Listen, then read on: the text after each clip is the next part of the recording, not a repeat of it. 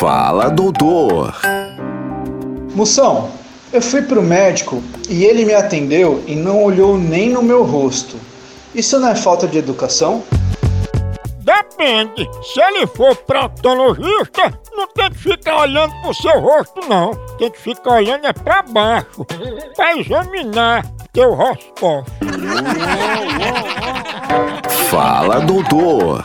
No Brasil é só moção.